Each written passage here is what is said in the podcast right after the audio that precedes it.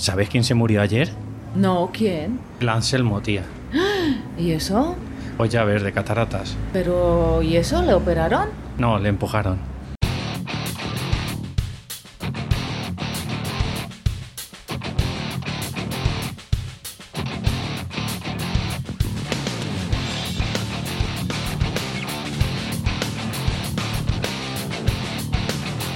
Buenas y bienvenidos otra vez al programa de cambiaturrumbo.com que como supongo que te estarán gustando los anteriores capítulos, pues estás escuchando otra vez este, eso es bueno y es síntoma de que, bueno, pues lo estoy haciendo de alguna forma más o menos bien. También quiero agradeceros pues el que de alguna forma me estáis poniendo esas valoraciones, esos comentarios en las redes como pueden ser iTunes o como puede ser iVox y bueno, pues en definitiva también deciros que si necesitáis algo, alguna ayuda en cuanto al tema de pues hacer vuestro propio proceso, bueno, pues quiero deciros como siempre os estoy comentando que hay tres niveles, tres meses, seis meses, doce meses, según pues también las circunstancias de cada persona, el nivel adquisitivo que tengamos cada uno y bien es cierto que no es lo mismo, pues a lo mejor quitar también algún pequeño conflicto interno que puedas tener y que no tiras para adelante o que directamente tiene, padeces todo el síndrome del impostor y que aparte de ello pues tienes que hallar tu identidad y en definitiva pues bueno, pues como ya sabéis todo lo que tiene que ver con el tema de los hábitos no es fácil,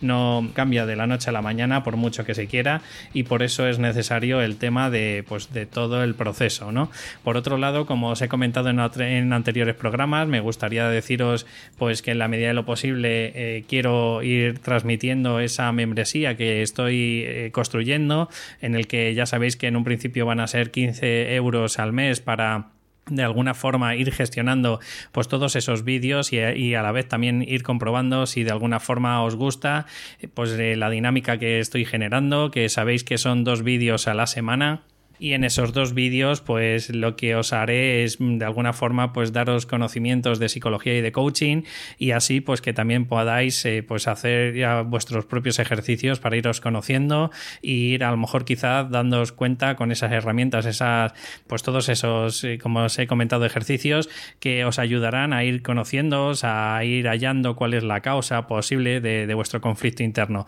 No me quiero enrollar más y hoy pues nada, simplemente quiero ayudaros con cinco ideas, con cinco fórmulas que desde el experto en psicología deportiva os van a ayudar porque de alguna forma creo que, podéis catapultaros eh, o afianzándoos primero con el deporte y una vez que tengáis un poco ya esa personalidad forjada, ¿no?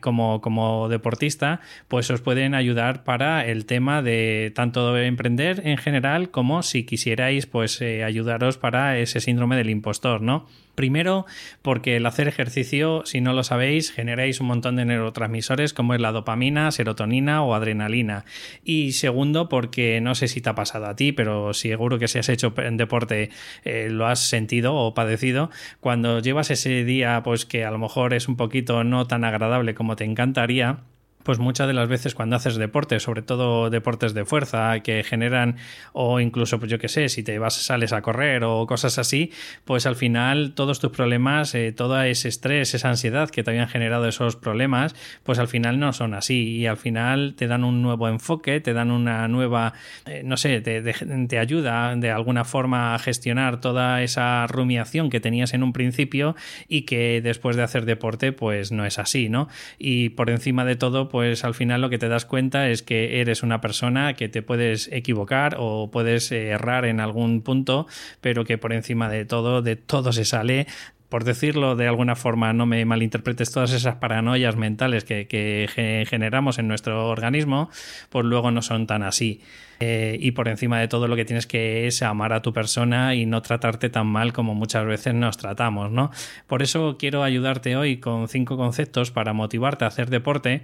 y para, ¿por qué no decirlo de alguna forma? Para conseguir esa fuerza de voluntad, ¿no? que te va a ayudar, eh, pues eso, a, implementar en tu día a día y en darte cuenta de que muchas de las veces cuando conseguimos algún objetivo, por muy pequeño que sea, sobre todo a nivel deportivo, ya que podemos estar enfrentándonos a él si quisiéramos cada día, pues también lo puedes extrapolar a, a otros ámbitos o a otras áreas de tu vida para ir dándote esa fortaleza que quizás a lo mejor fuera del deporte no, no tenemos, ¿no? Y aparte, por supuesto, para generar una rutina en, en, nuestro día a día, porque siempre os comento que hay tres tipos de dolor, que recordar que el dolor es el único, la única arma que nos hace salir de nuestra zona de confort, que nos ayuda a que de alguna forma seamos mejor cada día. Existen tres tipos de dolor, que eh, os recuerdo que el primer dolor es el de crecimiento, es el, el hacer las cosas porque sabemos que gracias a este dolor vamos a ser mejor persona mañana. El otro dolor es el de la rutina o el de la disciplina, el saber que dices, mira, no me gusta, no me apetece, no, no quiero, pero de alguna forma si me genero una constancia en mi cuerpo, si si sé que cada día le implemento un poquito a toda esta rutina que, puedo generar en mí, sé que tarde o temprano va a ser un beneficio eh, a medio y a largo plazo. Un ejemplo de esto es que a mí no me gusta nada el inglés, pero sé que si me pusiera un poquito cada día, si aunque fueran 15 minutos, fijaros cuántos minutos al final del año pues eh, podrías eh, modificar tu, tu, inglés, ¿no? En mi caso. entonces, por eso os aconsejo que lo primero que tenéis que hacer por encima de todo es recordaros a vosotros mismos que qué puedo hacer para salir de mi zona de confort. Bueno, eh, ya digo que algunos de los comentarios que te voy a hacer a continuación te van a parecer un poco chocantes, pero es una forma de utilizar la psicología a tu favor, ¿vale? Para que generes de alguna forma, em, porque todo lo que nos ocurre, las dependencias, todo lo que nos eh, produce placidez, es lo que acabamos haciendo con, mayor énfasis y todo lo que nos produce displacer o lo que nos produce pues eh, cosas desagradables en nuestro cuerpo, pues son lo que intentamos hacer cada vez menos. Entonces, yo lo que te propongo, en alguna medida, no te estoy diciendo cuidado lo que te voy a decir ahora, que no te duches todos los días. Lo que te digo en la medida de lo posible es que te intentes lavar el pelo solo los días que haces deporte, porque de alguna forma, como te comento, eh, asocias el lavarte el pelo al sentir la placidez de tener un pelo limpio y tal, solo eh, a los días que haces deporte. Y los días que no lo haces, pues te duchas, pero mm, dejas sin lavar, por ejemplo, el pelo. Ya te digo que es, es una fórmula que quizás a lo mejor te puede parecer un poco chocante, pero que lo que te intento es que asocies al deporte algo plácido. La segunda idea que, te quiero proponer es que tienes que sentir que el deporte, a fin de cuentas, si tú te vistes de alguna forma con ropa deportiva, que aunque estés en casa, o sea, es decir, si vas con chándal por, por la vida y, y, estás en casa con ello y tal, pues muchas de las veces, no te digo que lo vayas a conseguir, pero muchas de las veces lo que generamos en nuestro cuerpo es una disonancia cognitiva. ¿Qué es eso? Pues es cuando sentimos, pensamos y actuamos de una forma diferente. Si tú, por ejemplo, dices que mm, es un ejemplo, ¿vale? Que para ti lo más importante es la familia, pero luego resulta que te tiras 16 horas trabajando, pues no sé si lo interpretas tú, pero para mí sí es una disonancia cognitiva en el sentido de sí puedes estar pensando que para ti lo más importante es la familia, pero desde mi perspectiva actúas de diferente forma, porque quizás a lo mejor, aunque tú puedas decirme y argumentar que todo lo que haces lo haces por tu familia, dices correcto,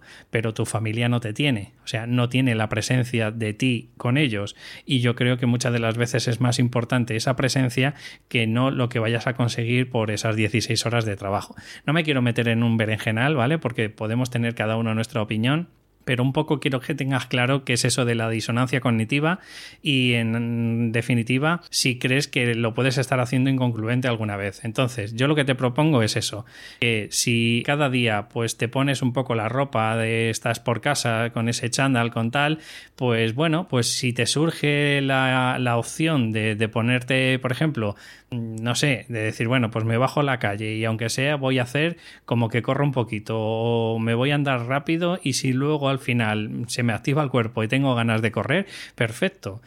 Un ejemplo, por ejemplo, también de disonancia cognitiva, por si no te ha gustado antes, es, por ejemplo, cuando imagínate el, día que, por ejemplo, estabas cabreado, estabas molesto con la vida y de pronto, pues no sé, alguien de tu familia o alguien cercano te cuenta un chiste. Pero de estos chistes que de verdad te hacen gracia, no de estos que, dices, bueno, es más malo que, en fin, ¿no? Pues ese chiste lo que le hace a tu cerebro es una disonancia, porque claro, tú estabas cabreado. Entonces tu cerebro te va a decir de alguna forma, tu inconsciente te va a decir, pero ¿qué hago? ¿Me pongo en modo cabreo o me pongo en modo disfrute? Que, porque al fin de cuentas, por lo menos, como mínimo, has sonreído con ese chiste, ¿vale? Como normalmente las emociones se suelen ir actualizando cada 90 segundos, pues de alguna forma cíclica te va preguntando todo el rato el cerebro, ¿seguimos en formato cabreo o seguimos en formato pues vemos la vida un poquito más de color de rosa. En definitiva, este es el punto y el aporte que quiero darte con este. Si tú te pones ropa deportiva, no quiere decir que te vayas a salir todos los días a correr o no quiere decir que todos los días vayas a ir al gimnasio, pero por lo menos ya tienes la mitad del camino hecho.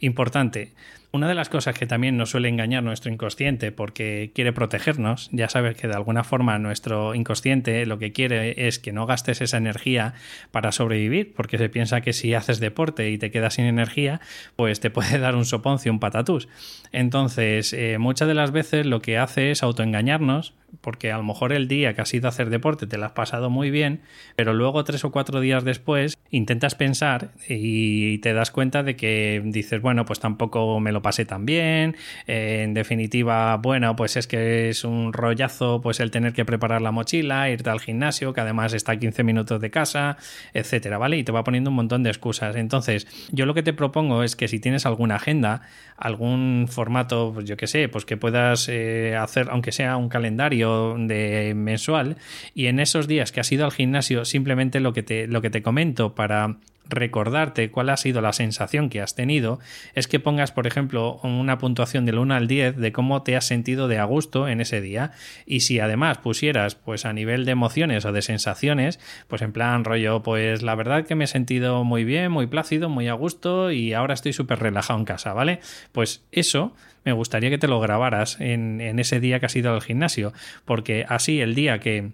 te intentes autoengañar diciendo de que no te apetece porque en realidad no te lo pasas bien, bueno, pues si un poco echas una mirada para atrás y miras todos esos feedbacks que te has ido generando de otros días, pues probablemente te va a mm, no te vas a dejar sabotear de la misma forma que te hubieses dejado sabotear. Importante, como siempre te lo digo, acuérdate de tu objetivo, tu meta. Por ejemplo, cuando nosotros decimos muchas veces que vamos al gimnasio para hacer deporte porque queremos adelgazar, en realidad tampoco es un objetivo muy claro. Primero tienes que saber cuál es eh, la emoción que te genera el gimnasio. Por eso te recuerdo el punto 3 de generarla eh, y, agendarlo, ¿no? Y apuntarlo. Segundo, también te comento que no es lo mismo decir el perder 4 kilos que decir perder peso. Y tercero, y lo más importante, tienes que ponerte un objetivo mucho mayor, un objetivo final, un objetivo que sea por encima de eso, porque lo que tienes que pensar es qué vas a producir con esos 4 kilos menos. O sea, a lo mejor lo que quieres, a lo mejor es, yo qué sé, el fin último es, pues porque ahora mismo estás soltero y si pierdes esos 4 kilitos vas a eh, generar mayor autoestima en ti, vas a tener mayor confianza y puede que a la chica que te gusta, pues te vas a enfrentar a ella, ¿vale? Pues ese objetivo es el que te tienes que planificar fin último, ¿vale?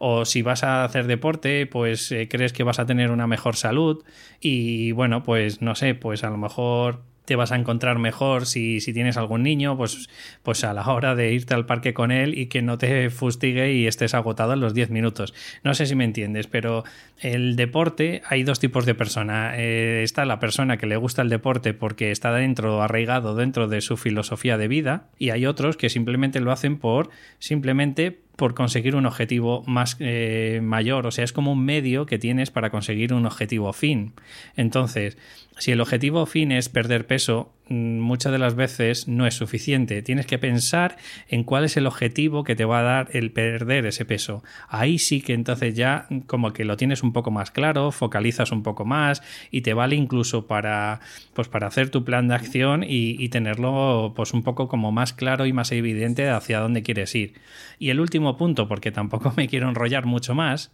estamos hablando en el que nunca, nunca, nunca debes faltar a tu compromiso. Como te vuelvo a decir, tu mente va a intentar engañarte. Por eso eh, te digo encarecidamente que el punto 3, casi es el más importante, debes escribirte a ti mismo o en una agenda o en algún lado, ¿vale? El cómo te has sentido después de hacer deporte. Porque si no, ya te digo que te vas a autoengañar, tu inconsciente te va a poner mm, cientos de excusas. Además, también es que es muy gracioso el inconsciente, porque eh, acuérdate en el anterior mm, audio que te grabé de podcast, te dije que es muy importante en el que si te has comprometido contigo mismo, es muy importante que lo hagas, porque si no al final vas a tener una autoestima mucho más baja. Te vas a sentir defraudado contigo mismo, incluso si has quedado con gente, pues también vas a defraudar a esas personas. Entonces, quiero que te quede claro que todo lo que hagamos como lo que no hagamos en realidad son decisiones. Unas veces son decisiones de actuar y otras veces son decisiones de no actuar, pero eh, todas por la cabeza te van a pasar factura tanto las que haces, porque de alguna forma,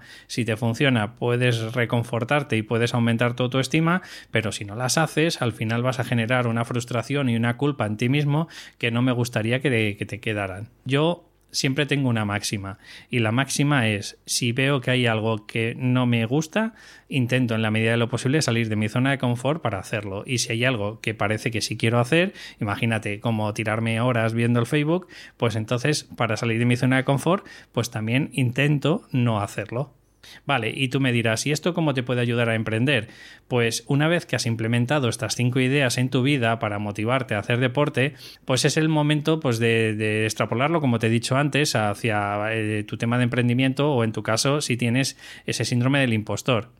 como has ido forjando esa personalidad de que mm, hay, días que no te gustaba pero lo has hecho, además incluso si hay ciertas, si estás haciendo alguna actividad deportiva como yo que sé, puede ser el baloncesto, por ponerte un ejemplo, pues te darás cuenta de que hay un montón de veces que haces de forma consciente e inconsciente de ensayos y errores, es decir,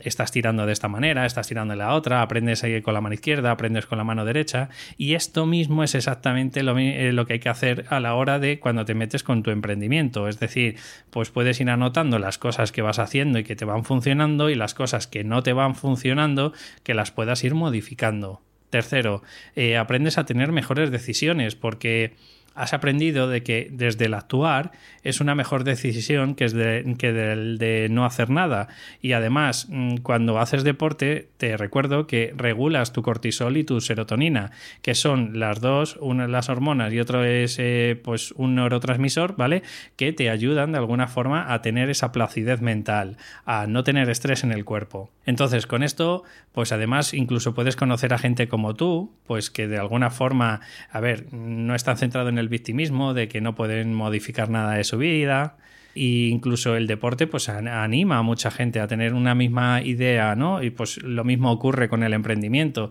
Al final te das cuenta de, de, que mucha gente que hace deporte también está emprendiendo, porque de alguna forma son dos hábitos del actuar y no desde el pensar todo el rato. Conclusiones, que ya no me quiero mm, extender mucho más, pero seguro que has sacado una idea clara que el deporte es como si dijéramos un nicho, una probeta en el que podías ir probando tu emprendimiento ahí para ir forjando y ir gestando esa habilidad que es, por ejemplo, la de eh, la persistencia, la del ensayo-error, que puedes ir gestando dentro del deporte y luego traspolarlo al emprendimiento primero.